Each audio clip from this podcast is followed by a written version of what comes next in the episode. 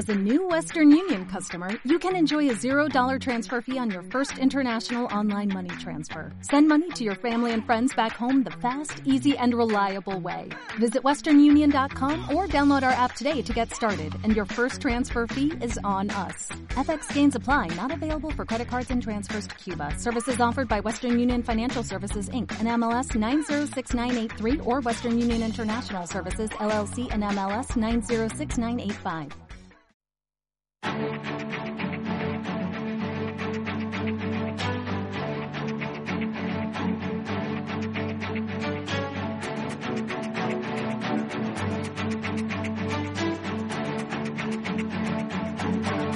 Capital Intereconomía, el consultorio.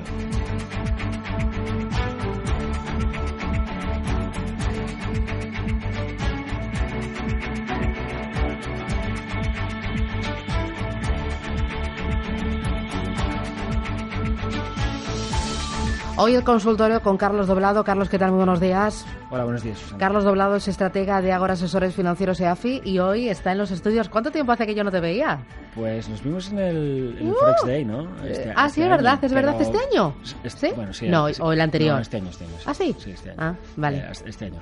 Eh, pues es que ves a mucha gente, entonces no te acuerdas. Estoy más recluido que tú. Entonces, eh, eh, lo que sí es cierto es que a tu estudio no venía pues desde hacía quizá tres o cuatro años. o sea, Bueno. de tiempo. Bueno, como ves, a- nos- nos aquí escuchamos, seguimos, nos nos escuchamos. escuchamos mucho. Eh, oye, eh, háblame del mercado, ¿cómo lo ves? Bueno, el mercado se ha se- está presentando una anomalía a nivel nuestro, a nivel español. Eh, Vemos un comportamiento en Europa bastante bastante bueno en las últimas semanas, un movimiento de ruptura muy claro desde un punto de vista técnico de las inercias bajistas que, que se habían mantenido en los cuatro meses anteriores. Y por tanto una en teoría vuelta a la tendencia de orden superior que es alcista todos lo sabemos y que de alguna manera eh, tiene su punto de inflexión en el en el Brexit no no pues sí en el Brexit realmente. Em, la confirmación viene tras lo de Trump pero el Brexit es el, el- el momento en el cual el mercado yo bueno muchos en vez de llamarle Brexit le llamamos Bear Exit no porque es como chao se acabó la, la corrección entonces em, la verdad es que eh, todos sabemos qué pasa ahora mismo en España y, y la incertidumbre que eso genera y probablemente esto explica que el IBEX 35 esté siendo incapaz de seguir la estela europea. Pero ayer vimos un máximo histórico en el Dow Transportes, eh, un máximo histórico en el Russell 2000. eh, Wall Street lleva todo el año en máximos. Es cierto que la divisa explica parte de ese proceso, pero fíjate que durante todo el año, eh, en diferentes ocasiones, el mercado americano ha intentado salir de una falta de confirmación que hay entre estos índices de transportes, industrial, SP500, Nasdaq, sobre todo, que ha estado muy bien. Y ha fallado varias veces. Ahora lo está, lo está volviendo a intentar, lo intenta con una energía eh, mucho más evidente que la de los momentos anteriores. Y además estamos viendo algo que está pasando un poco desapercibido, pero que a mí me parece relevante. La, la caída de los precios de los bonos está siendo fuerte las últimas dos semanas, pero sobre todo, desde un punto de vista técnico, es muy llamativa la ruptura del petróleo de los 50 dólares en el crudo. Y en tendencia de fondo, eh, al mercado le viene bien, al mercado europeo le viene bien que el crudo no baje. Mm, si el crudo sube, eh, no baja. Eh, ahora que hablas de, de máximos, eh, me, ha- me has traído eh, tu libro, Fundamentos del Análisis Técnico. Lo tengo aquí. eh, estoy bueno, expectante. Creo que tienes dedicado eh, uno de los eh, capítulos o, o una de las secciones a los máximos que importan. Eh, Sí, sí. eh, ¿Qué máximos importan realmente para que el oyente que nos está escuchando sepa qué tener en cuenta? Bueno, fíjate que los máximos que importan son los que eh, pertenecen a una tendencia bajista, curiosamente. El- los- lo que importa en un mer- mercado alcista son los mínimos, no los máximos. Eh, por eso una caída hacia soportes puede ser una oportunidad de compra, porque lo que importa son los mínimos. Si no pierdes los mínimos, la tendencia se respeta. Lo que hemos intentado en este libro es precisamente hacer mucho énfasis en eso, porque libros de análisis técnico hay muchos. Por eso eh, eh, fundamentos. es un libro muy didáctico en el que hablas, por ejemplo, de la lógica del stop. ¿Cuánto tiempo llevas tú predicando en el desierto. en el desierto? No, bueno, yo creo que va calando, ¿no? Bueno, sí, sí. son- todos los analistas técnicos hemos hecho un esfuerzo importante en ese sentido.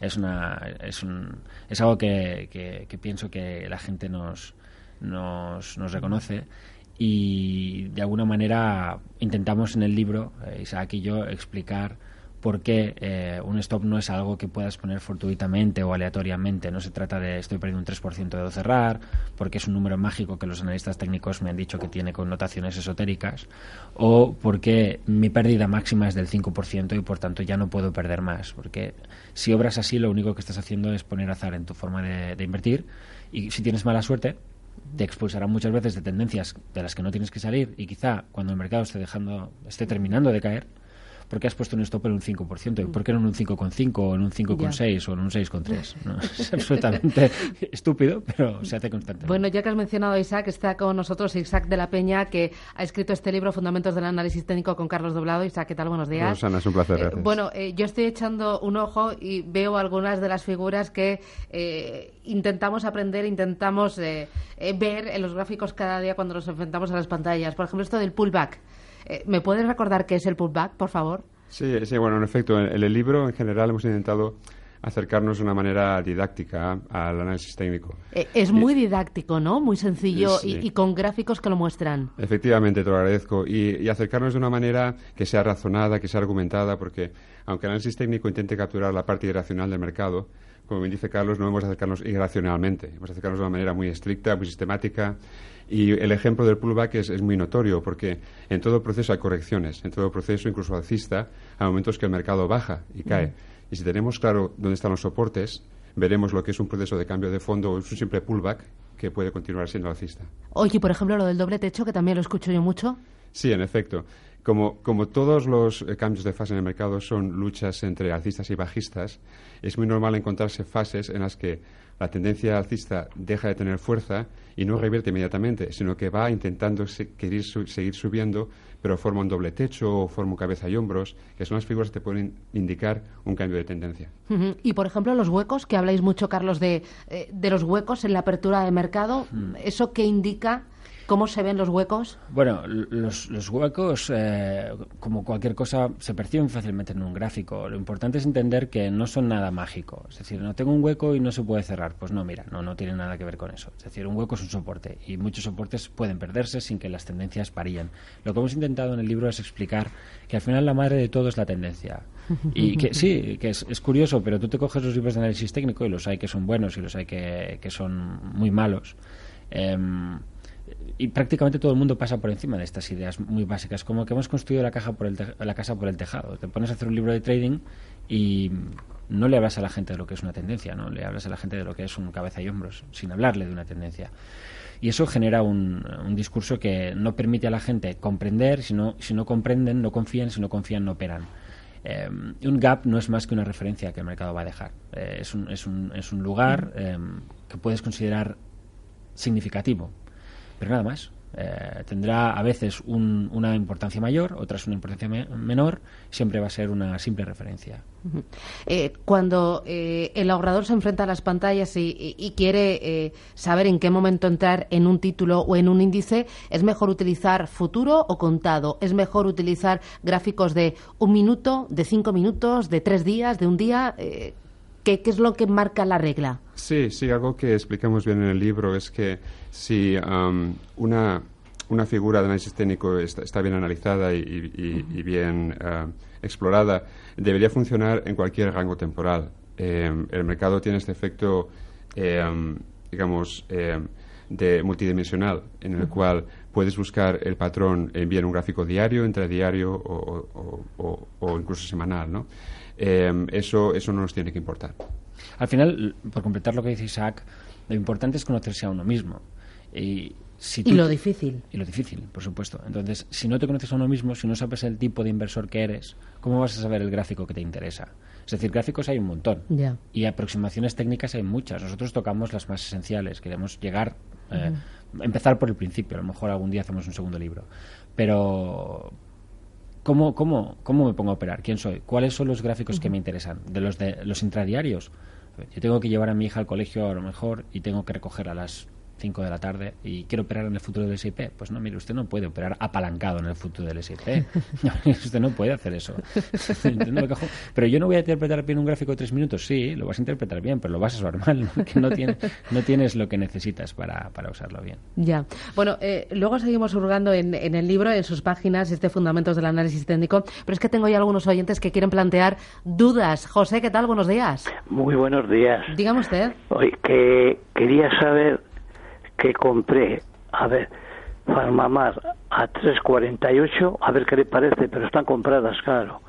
Y este y Gestan, Gestan a 5 80 para número redondo, 580 y a ver qué le parece. Muy bien, gracias. Oye, que va la, la bolsa como, como una moto con esta música, ¿eh? Ay, a que sí, le gusta. Ponme Julio la música otra vez. Un poquito de sintonía, que los oyentes empiezan... a mí me suena como si estuviera amaneciendo, ¿verdad? ¿No? Como si el día despertara. ¿Qué alegra esto? ¿Qué alegra? Me encanta, me encanta. Muchísimas gracias, José.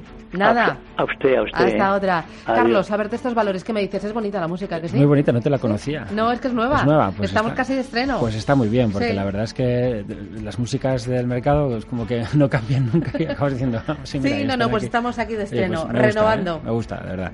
Eh, Gestamp y, y Farmamar. Sí, a ver. Pues son dos títulos que en los últimos eh, días han alcanzado soportes importantes. Farmamar, si uno toma un gráfico, ¿no? ya que estamos hablando de, ellos, eh, se dará cuenta de que tiene un cabeza y hombros muy claro.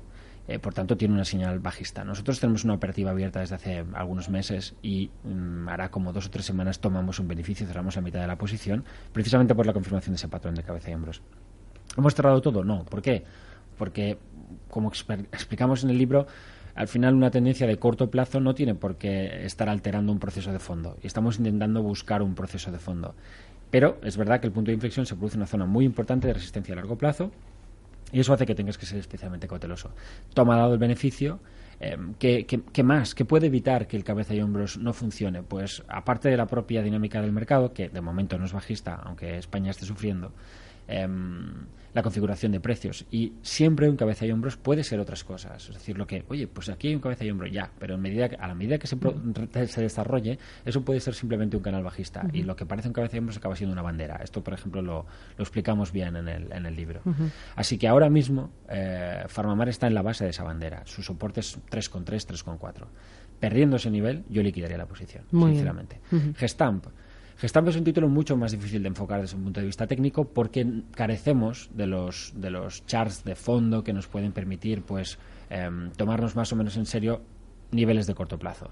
Como sabes, pues hace poco tiempo que, está en el mercado y por tanto carecemos de ese histórico que nos puede permitir em, orientarnos más allá del más corto plazo. Y en el más corto plazo, hace unos días cuando presentó resultados, Gestamp deja una vela doji que se le llama, o una vela, no sé si es un doji, es un martillo, no recuerdo bien, pero es una vela muy llamativa sobre su mínimo tras la salida al mercado. Ese es un soporte importante, es el, punto más bajo que ha tocado la compañía, es un soporte. Lo que no podemos es perder ese soporte. Entonces, si tiene una posición en gestión, tiene que cerrarla en el caso de que se pierda los mínimos de las últimas sesiones. Vamos con Manuel. ¿Qué tal, Manuel? Buenos días. Hola, buenos días. Cuénteme eh, usted.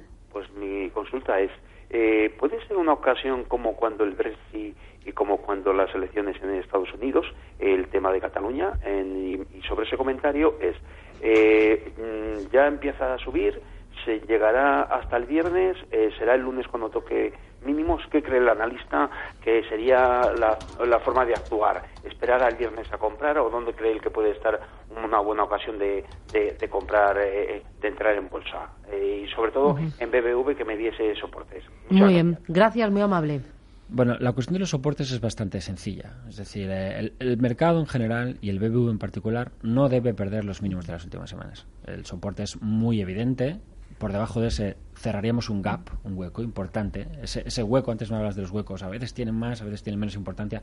Ese hueco, ese hueco que despliega el valor con la victoria de Macron en la primera vuelta de las elecciones francesas. Y es un hueco que en general en Europa se ha respetado bien. En algún caso se ha cerrado, pero en todos los, índices hemos visto una creación de soporte o una creación de suelos en corto plazo sobre esas áreas de soporte exante, que se han convertido, por tanto, en niveles em, a no perder. Es decir, ahí hemos dejado antes, me hablabas, ¿qué mínimos importan? Bien, esos mínimos importan. O sea, estos mínimos de las últimas semanas importan, e importan mucho desde un punto de vista chartista. Si perdemos los mínimos de las últimas semanas, y yo tuviera, y de hecho nosotros tenemos una posición en BBVA a nivel carteras en la EAFI, también en, la tabla de seguimiento de, la operativa que publicamos en el Confidencial, no debemos perder ese soporte. Si siempre tienes un doble techo, eh, hablabas también de los dobles techos, eh, sí. muy, muy claro y, y, por tanto obliga a liquidar.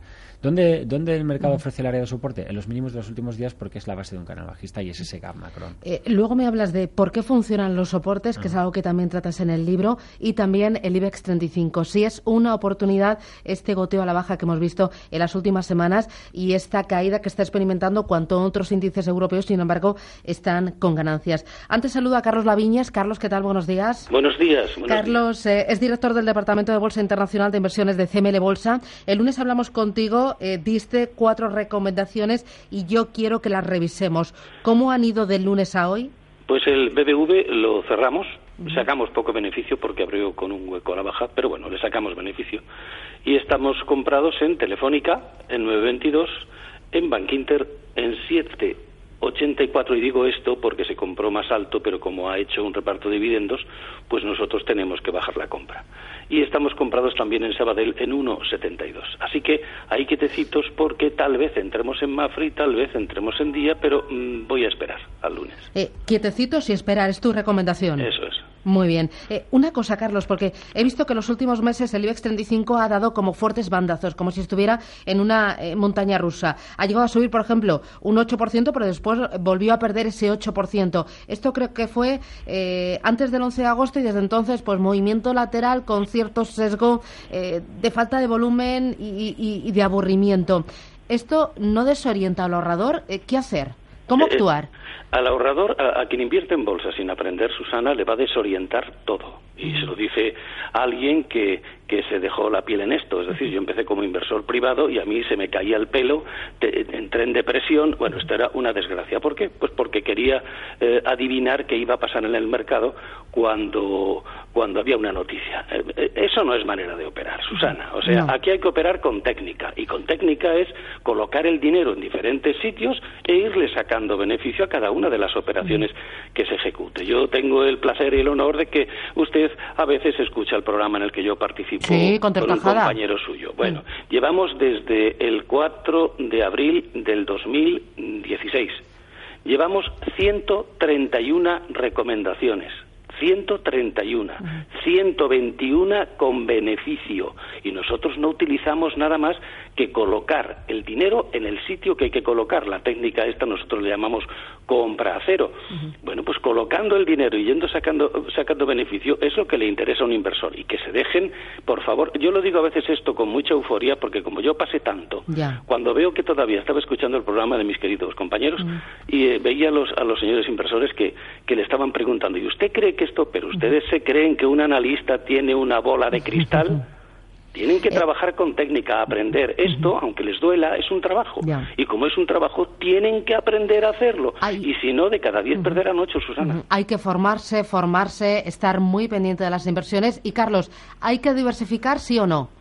Hombre, hay que diversificar mm, eh, eh, como mucho en tres acciones, por si alguna se para, pero más no. Había personas, alumnos míos de hace 20 años, que, tenían, bueno, al cambio, 30.000 euros y, lo invertían en 18 valores. Pues claro, ahí no van a estar contentos nunca, porque cuando uno suben y les se llevan una alegría, cuando bajan se llevan una tristeza por los que bajan. O sea, hay que diversificar, pero poco. Y, por ejemplo, ¿hay que comprar pensando en el dividendo? En absoluto en absoluto. Ahora en Bank Inter les han dado dividendos, bueno, pues eso que tienen. Hay que colocar el dinero en los sitios que tienen que colocarlo según la técnica que, que aprendan. Nosotros le enseñamos la compra cero e ir sacándole beneficio a cada una de ellas y olvidarse de lo demás. Olvidarse de lo demás porque acaban locos. ¿Qué otros errores suele cometer el pequeño ahorrador?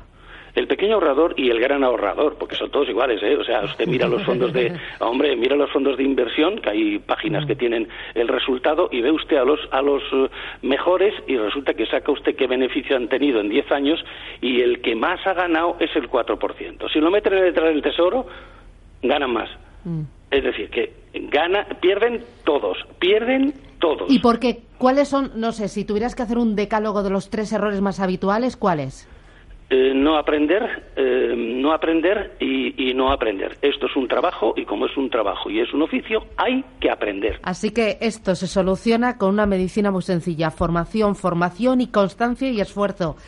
Sí, sin duda, sin duda, eh, Susana, pero, pero además está demostrado, o sea, 131 operaciones, yo no me he preocupado ni de las noticias ni de nada, de nada. Y además este tiempo que me decía usted antes de que, de que sube, baja, sube, baja, si eso para el que sabe operar es una bendición. Nosotros le hemos sacado ese sube y baja no sé cuánto beneficio, Susana. O sea, la cuestión está en saber lo que se está haciendo, como dice el señor Warren Buffett. Carlos Laviñes, un placer. Gracias. Hasta la semana que viene. Adiós.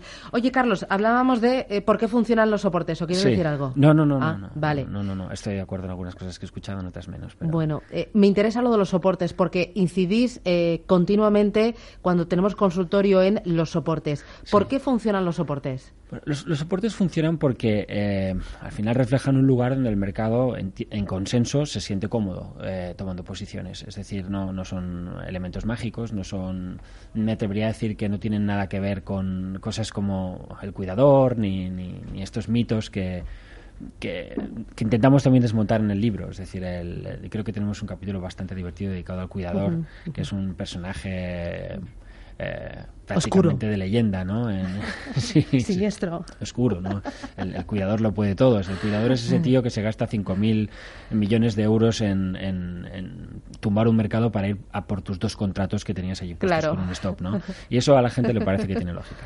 Entonces, em, no, los soportes no son más que algo que, que forma el mercado y que nos permiten entender dónde está eh, él. Es decir, nosotros tratamos al mercado como un todo y, con respeto. Entonces, eh, observándolo, eh, podemos sacar algunas conclusiones, no todas, que en última instancia reflejan algo que, que, que, en este momento seguro que, seguro que se entiende muy bien, que es que, somos lo que hacemos y que por sus actos les conoces. Entonces, cuando tú utilizas los gráficos, tú estás em, viendo lo que el mercado hace, no lo que el mercado dice. Vamos con Miguel de Ibiza. Y Miguel, ¿qué tal? Buenos días. Hola, buenos días. Cuénteme usted.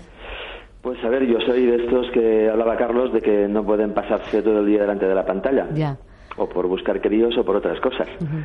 Entonces estoy obligado a, a comprar, pues, en plan más, más tranquilo, más mirando, digamos, a medio plazo y, eh, a ver, una cosa en la que no acabo de estar de acuerdo con Carlos es que él va repitiendo que, es un buen momento para, para comprar. Bueno, en fin, no, no, lo dudo, pero a mí particularmente lo que me da muchísimo miedo es ver los índices, índices americanos haciendo un máximo tras otro. Ya. Entonces, lo que tengo claro es que, eh, y tenemos la prueba en el IBEX, de que no porque ellos suban nosotros tenemos que subir, pero lo que tengo clarísimo es que el día que los corrijan nosotros nos vamos para abajo. Y, y su pregunta, Miguel, rápido. O, con esta reflexión me quedo y que... por favor, que si piensa que es momento de invertir, que me den una cartera de cuatro o cinco valores europeos. Pues a la vuelta de la publicidad y del boletín informativo le contestamos cuatro o cinco valores europeos. Carlos, no te vayas, sigue el consultorio hasta las diez y cuarto. Muy bien.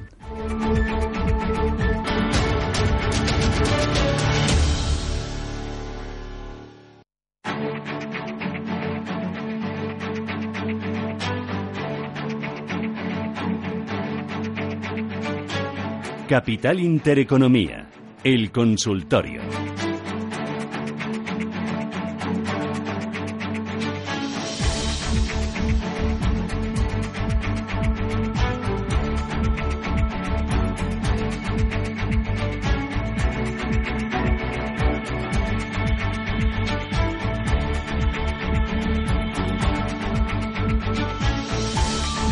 Seguimos en este espacio de consultas hoy con Carlos Doblado 915331851 o 609224716. Bueno, tenemos muchas llamadas, estamos desbordados. Hoy eh, eh, estamos aprovechando porque Carlos está aquí en Madrid, ha venido a presentar su libro Fundamentos del análisis eh, técnico. Me decía Carlos que vais a donar los beneficios de este libro a la, a la Fundación Fundela. ¿Qué es la Fundación Fundela? Bueno, es, una fundación que, que pelea contra la ELA Em, que, ha, que ha creado pues, un, compañero del Confidencial, Carlos Matallanas es un periodista muy conocido. Sí, sí, yo le he leído sus crónicas, ¿eh? y con algunas he llorado y con las otras...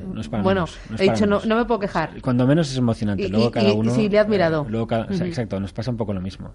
Entonces yo, escribiendo confidencial, lógicamente, pues he seguido más de cerca toda su, su trayectoria en los últimos años, cómo está enfrentando la enfermedad y me parece admirable, es, es, impresionante. Entonces, em, por un lado, yo, además cuando era más pequeño, yo tuve una tía que, era mi padrina y, murió de una enfermedad muy similar, o sea, de una, enfermedad degenerativa, es decir, acabó, acabó falleciendo de esta enfermedad. Y en ese momento creo que no estuve a la altura de lo que a lo mejor eh, tenía que haber hecho. Era, tenía, era 18, 19, era una, una caja de hormonas con patas y muy egoísta, mucho más que ahora seguro. Entonces, entre eso, por un lado, por ella, por, por, por, lo que este chico representa, lo que está haciendo, y por otro lado también porque, sinceramente, me fastidia mucho que alguien me pueda decir que me gano la vida escribiendo libros. Entonces, todo junto, pensé, no, no es para mí, con lo cual eh, el beneficio que nosotros obtenemos eh, lo donamos íntegramente a esta, esta fundación. Eh, sigan los oyentes eh, planteando sus dudas. Pedro, ¿qué tal? Buenos días. Hola, buenos días. Dígame. Mira, muchas gracias por traer a Carlos, que es una lista que me gusta mucho. quería preguntarle qué tal para entrar pues ACS, Gamesa o Red Eléctrica. Y técnicas reunidas, perdona. Me ha, me ha dicho Gamesa, ACS, técnicas reunidas. Y red eléctrica. Red eléctrica. Muy bien, gracias. Muchas gracias. Bueno, son títulos en general, salvo en el, en el caso de ACS y Red Eléctrica, que han, sufrido, en general no, la mitad de ellos. ¿no? Em, creo que Gamesa a mí me ha sorprendido muchísimo esta profundización en la corrección. Está en un fuerte soporte en la zona de 11 euros, pero tenemos que esperar a ver qué sucede a los 11 euros. Eh, no es ni mucho menos el último gran soporte que tiene, eh, seguramente el más importante está en 9. Eh, yo no lo tocaría, sinceramente. Yo tengo una posición, pero debería haberla liquidado. O sea, es un error haberla conservado tanto tiempo. Cerramos la mitad, pero la traíamos desde 7 y, quizá eso nos, nos ha hecho enamorarnos de la compañía, algo que siempre los técnicos aconsejamos no hacer. Y, hemos aguantado demasiado ese título. no, no, no iría por ahí. Técnicas reunidas que tiene un buen perfil de fondo está cayendo con una fuerza que tampoco entiendo, sobre todo porque es un título con notable correlación con el petróleo en el proceso de fondo y el, petróleo está mejorando muchísimo, con lo cual podría ser una opción, pero de momento tiene una, está en caída libre en corto plazo, con lo cual no, no, tiene, no tiene mucho sentido ahora mismo escoger un, un, cuchillo que cae, se puede intentar, hay que buscar el momento, pero yo ahora mismo no le podría dar una referencia y sin referencia no, no, hay, no hay estrategia. El caso de ACS es distinto porque está en una zona de soporte importante, eh, niveles de 30,4, 30,5 son los máximos históricos eh, en gráfico ajustado por bien de ampliación, algo de lo que hablamos mucho en el libro. Creo que, que, una de las cosas que aportamos es explicar por qué hay que ajustar los gráficos, algo que los manuales en general de análisis técnico no tocan o dejan abierto. Nosotros cerramos ese debate, decimos radicalmente no se puede no ajustar un gráfico. Entonces, si tú ajustas ese gráfico, te das cuenta que ACS está sobre los máximos de año 2015, por tanto, sobre un antiguo gran nivel de eh, resistencia, ahora primer soporte. Lo que pasa que es importante. Vamos a ver qué tipo de vela dejamos hoy. Está intentando ahora mismo dejar una vela de suelo, pero lo ideal sería verla cerrar por encima de 31. Si tuviéramos eso, tendríamos un primer setup comprador que tendría que trabajarse con un stop en gráfico diario por debajo del mínimo de hoy. pero es una estrategia muy agresiva. Hasta que no supere la zona de 32,8 no tendríamos una figura de vuelta en tendencia. Eh, nos preguntaba el oyente anterior cuatro valores en Europa donde tuvieras oportunidad. pues, pues es que no, no le puedo dar. Yo, mira, sinceramente, creo que una persona que quiera hacer una cartera de cuatro valores, antes hemos hablado un poco sobre la diversificación, al menos enfocándola como nosotros la enfocamos, en tendencia, no trabajando a muy corto plazo, que quizá las zonas, esas cosas pueden ser distintas. Em, yo, yo recomiendo recomendaría a la gente que quiera trabajar así que se haga una cartera con índices, sinceramente, no una cartera con títulos, porque lo estamos viendo, ¿no? Eh, por ejemplo, eh, vemos eh, al IBEX 35, pues una zona más o menos lateral y algunos títulos que se están despeñando. Entonces tú puedes estar tranquilamente pensando que el mercado no le pasa nada y los títulos te están friendo. eso se evita trabajando índices. una cartera de títulos a este nivel, pues, pues es complicado elegir cuatro títulos que, que ahora mismo estén dando señal de compra, porque tal y como yo enfoco el mercado, que es muy en tendencia, eh, eso ya sucedió hace muchos meses. Podríamos hablar de títulos como, por ejemplo, el BBVA. ¿Por qué? Porque ha, sido eh, capaz de mantenerse sobre una zona de soporte realmente estructural. Antes de dado el stop, sería la zona de mínimos del año podemos hablar de un título como ACS, ¿no? Acabamos de dar una estrategia, podría ser otra opción. Telefónica, Telefónica no debería perder los mínimos de los últimos meses. Prácticamente y en general, eh, tú puedes tomar valores y, tomar como referencia los mínimos de los últimos meses como, como zona de stop. Pero, insisto, intentar hacer hoy porque esto no quiero hacerla ahora, a las 9 de la mañana, una cartera de cuatro títulos y bueno, es que con tan poca información y, algo que, que, al final la gente no, no acaba de entender que, necesita, que es igual y con qué seguimiento. Yo te hago ahora una cartera de cuatro títulos, ¿hasta cuándo? ¿Hasta la semana que viene? ¿Hasta el viernes que viene? ¿Hasta dentro de un mes? No, es decir, nosotros hacemos carteras, pero las carteras son algo dinámico y, tan importante como la, la, recomendación es el seguimiento. Y a mí no me gusta hacer recomendaciones a las que no hago seguimiento. Tenemos eh, otra llamada. Rodrigo, ¿qué tal? Rodrigo, buenos días. Muy buenos días, ¿qué tal? ¿Cómo estáis? Fenomenal. Cuéntame. Bueno, eh, le quería preguntar al analista, eh, lo primero agradeceros el, el espacio que ofrecéis y la información que dais todas las mañanas. Le quería preguntar al analista por la colocación de los stop. a mí me sucede en ocasiones que coloco el stop, suelo comprar lo más cerca posible de soportes, es lógico, entiendo, y coloco el stop bueno, pues un poquito más abajo del soporte.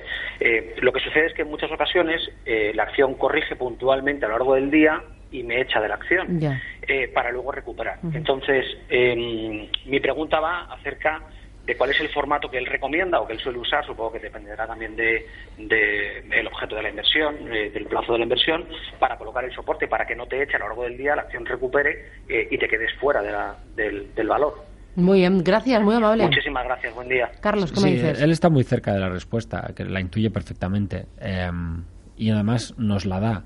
Eh, el problema es que él pone un stop en el intradía, cuando no está trabajando intradiariamente. Lo primero que tienes que tener es que un patrón que em, te confirme que el soporte está funcionando. Eso lo vas a tener al final del día con tu vela de cierre. Por ejemplo, ACS, ¿no? Hablábamos, vale, hemos abierto por debajo de la zona de 30-40, si cerramos por encima de 31 tendremos una envolvente alcista. Si cerramos donde estamos ahora tendremos lo que se llama una penetrante alcista, que es una formación potencialmente alcista, pero tendrá que confirmarse con un cierre por encima de 31 al día siguiente porque es un tipo de patrón que requiere confirmación. Y en cualquier caso, el stop hay que colocarlo bajo 30,3, que es el mínimo de la vela, y hay que colocarlo al cierre. Es decir, si lo pongo en intradía, lo que estoy haciendo es saltarme las reglas, porque si trabajo un patrón diario, no puedo conformarme con un cierre intradiario. Evidentemente eso hace que el stop pueda acabar siendo ejecutado mucho más lejos de lo que nos gustaría, pero de otra manera no estamos aplicando ningún tipo de filtro ni siendo coherente con el tipo de gráfico, gráfico que usamos. Muy bien y que nos vamos, que se me fue pues el tiempo. Muchas gracias por Muchísimas gracias por venir, muchísimas gracias por eh, este libro, Fundamentos del Análisis Técnico. Carlos, eh, la verdad es que es una joyita y yo creo que es para tenerlo ahí. Ya me das tu feedback, Isaac, y yo estamos encantados de. Lo veo muy didáctico, ¿no? Y hemos se entiende. Hay muchos libros de análisis técnico y mm. hemos intentado empezar la casa por el principio, por eso se llama mm. Fundamentos. Creo que es una acción, es algo que los técnicos no han hecho y que lo hace distinto. Para mí es el mejor libro que podemos escribir eh, y del que podemos estar orgullosos. Muy bien, pues eh, Carlos, muchísimas gracias. Esta es tu casa y hasta la próxima. Adiós, buen día.